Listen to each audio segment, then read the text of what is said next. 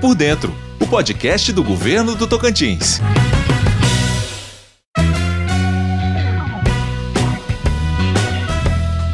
Oi, gente, tudo bem com vocês? Estamos chegando aqui no Tô por Dentro para mais um episódio. Eu sou Pedro Thiago, eu estou aqui com o jornalista Felipe Ramos e hoje vamos falar sobre o Novembro Azul. Pois é, o Novembro Azul é um movimento mundial que acontece durante o mês de hum, novembro para reforçar a importância da prevenção e do diagnóstico precoce do câncer de próstata. A doença é o segundo tipo de câncer mais comum entre os homens brasileiros e as maiores vítimas são homens a partir dos 50 anos, além de pessoas com presença da doença em parentes de primeiro grau, como pai, irmão ou filho. Explica pra gente, Felipe, o que é a próstata? Oi, Tiago. Oi, pessoal. É um prazer estar aqui de volta. A próstata é uma glândula masculina que tem forma de uma noz e fica logo abaixo da bexiga e à frente do reto. O órgão envolve a porção inicial da uretra, tubo pelo qual a urina é eliminada da bexiga. Agora, como acontece o câncer de próstata, Tiago? Então, Durante o funcionamento da próstata, algumas células podem se desenvolver e multiplicar de forma anormal, provocando o surgimento de um tumor. O câncer de próstata é o segundo mais incidente entre os homens no Brasil, com mais de 14 mil óbitos. Fica atrás apenas do câncer de pele. Estima-se que houve mais de 68 mil novos casos da doença no país em 2018. O risco estimado é de cerca de 66 novos casos para cada 100 mil homens. Por isso, a importância da realização dos exames. Pois é, gente, mas o maior problema do câncer de próstata é que ela é uma doença silenciosa no início pois surge em uma região da próstata que não costuma causar sintomas. Conforme a doença progride, surgem sintomas tais como a dificuldade para urinar, retenção urinária aguda, insuficiência renal, sangramento na urina, emagrecimento, dores nos ossos e até fraturas. Mas para explicar melhor sobre o câncer de próstata, a gente convidou o gestor de saúde do homem da Secretaria de Saúde do Estado Tocantins, Tarley Abdala. Muito bem, Tarley. Qual a importância dessa campanha Novembro Azul no combate ao câncer de próstata? Novembro Azul é uma campanha de conscientização que há mais de 20 anos vem chamando a atenção para a importância da prevenção do câncer de próstata, né? Um, é, a importância do diagnóstico precoce e da oferta de tratamento e tempo oportuno para o câncer de próstata. Isso vai aumentar a chance de cura, né, uh, da população que estiver afetada pelo câncer de próstata. Quais são as medidas de prevenção da doença? A redução do consumo de bebidas alcoólicas, uh, o combate ao tabagismo, incentivo à alimentação saudável, todas essas são medidas de prevenção aos cânceres e entre eles ao câncer de próstata. Como é feito o diagnóstico desse tipo de câncer? Bom, uh, o diagnóstico ele deve ser feito de forma mais precoce possível. Como eu comentei, isso é que vai aumentar as chances de cura, de vida e sobrevida desse paciente. Né? O diagnóstico ele deve começar na unidade básica de saúde de referência do paciente, né, da área em que o paciente vive.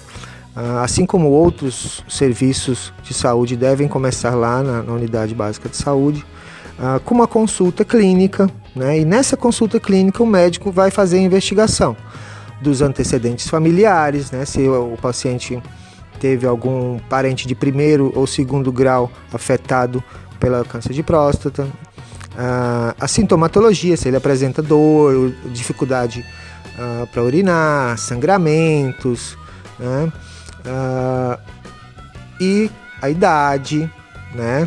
Dependendo da situação, é mais precoce, por, por exemplo.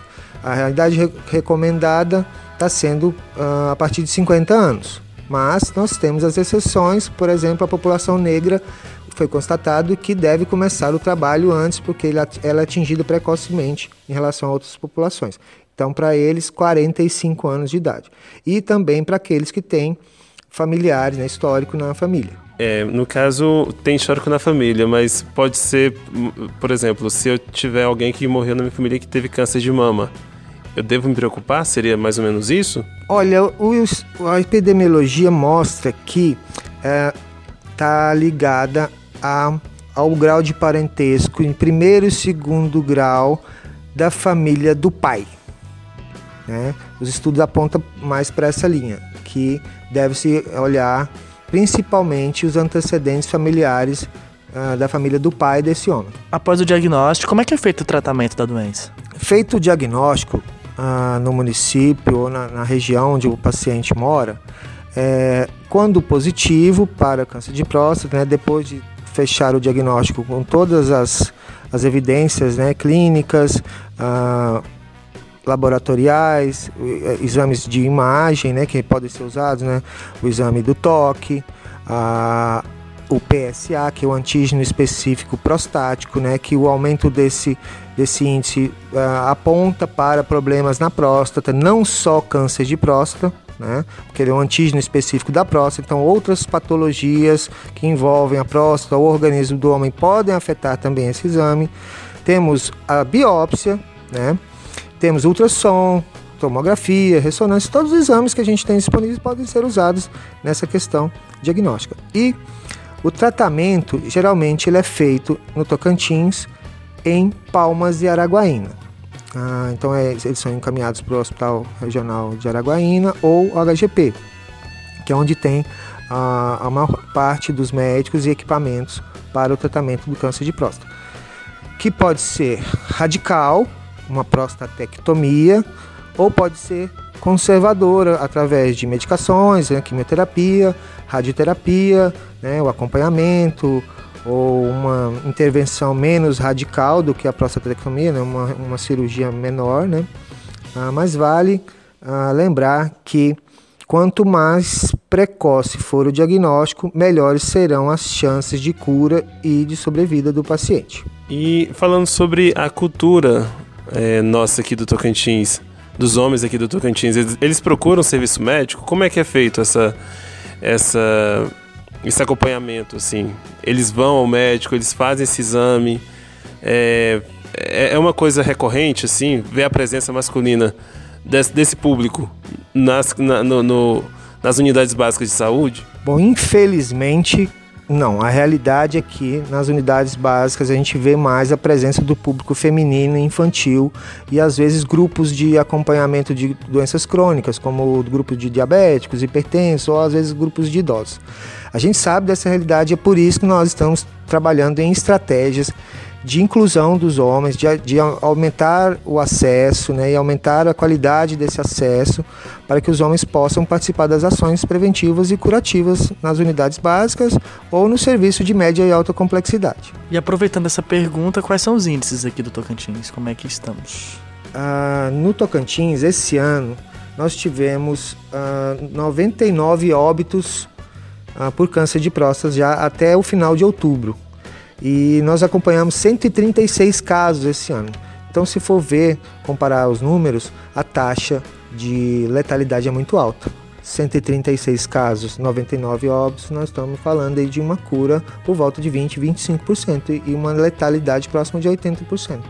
Então, por isso a importância sempre do diagnóstico precoce. E a, a falha nesse diagnóstico precoce e na oferta do tratamento em, em tempo oportuno se dá muito uh, por algumas barreiras que a gente percebe, entre elas as barreiras. Tocantins a gente tem observado que os aspectos socioculturais dos homens atrapalham também a questão do acesso ao serviço, porque existem mitos e tabus né, do homem, por exemplo, em relação ao exame do toque, né?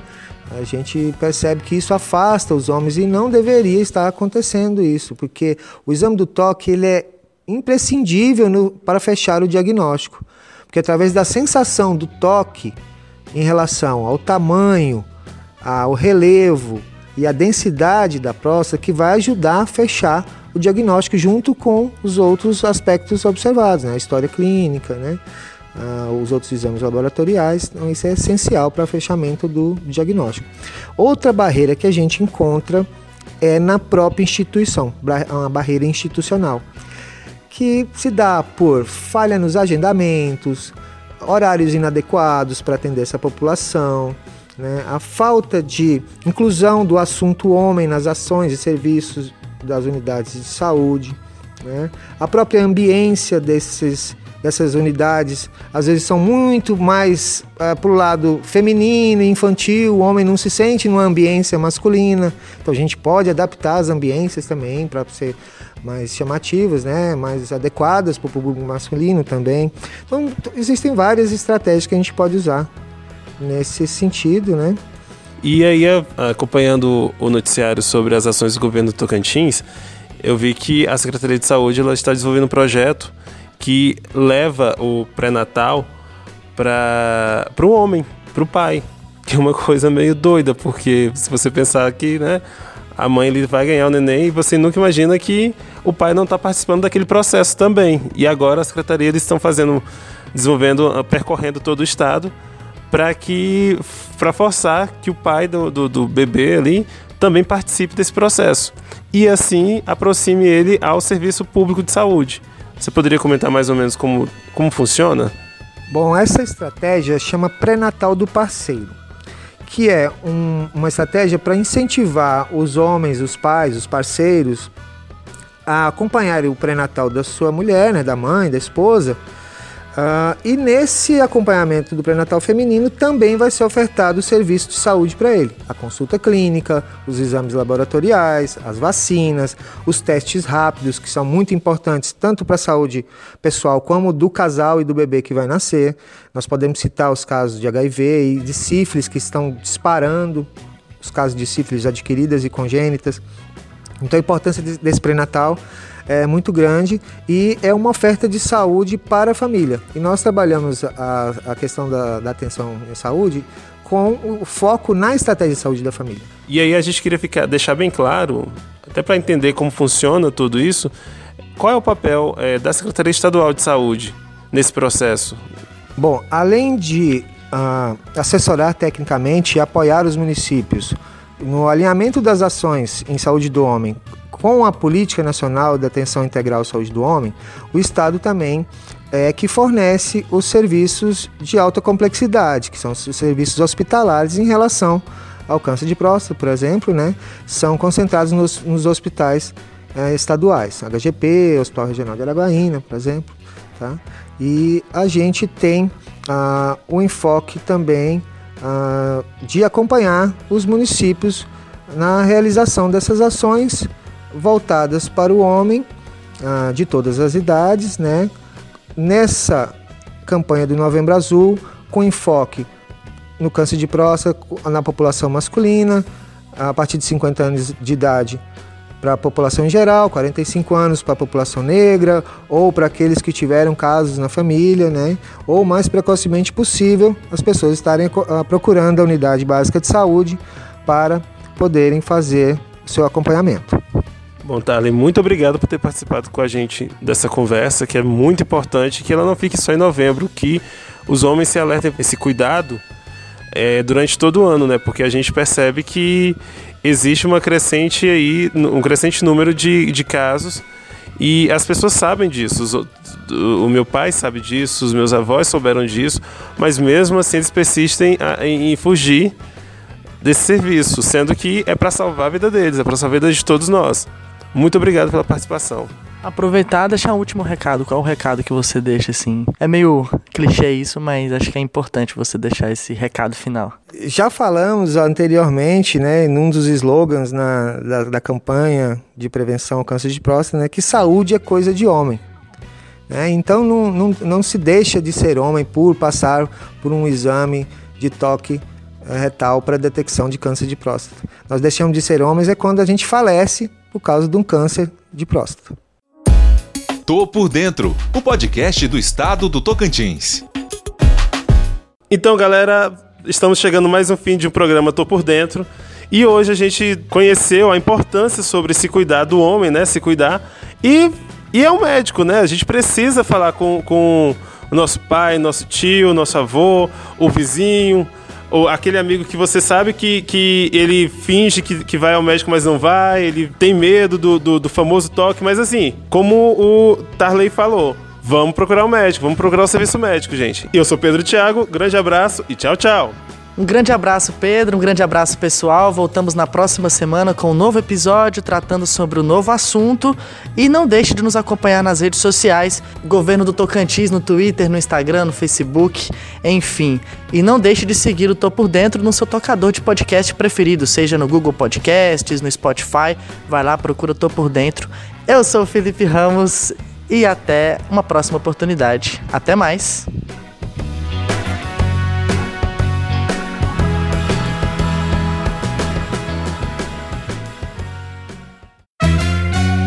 Por Dentro, o podcast do governo do Tocantins.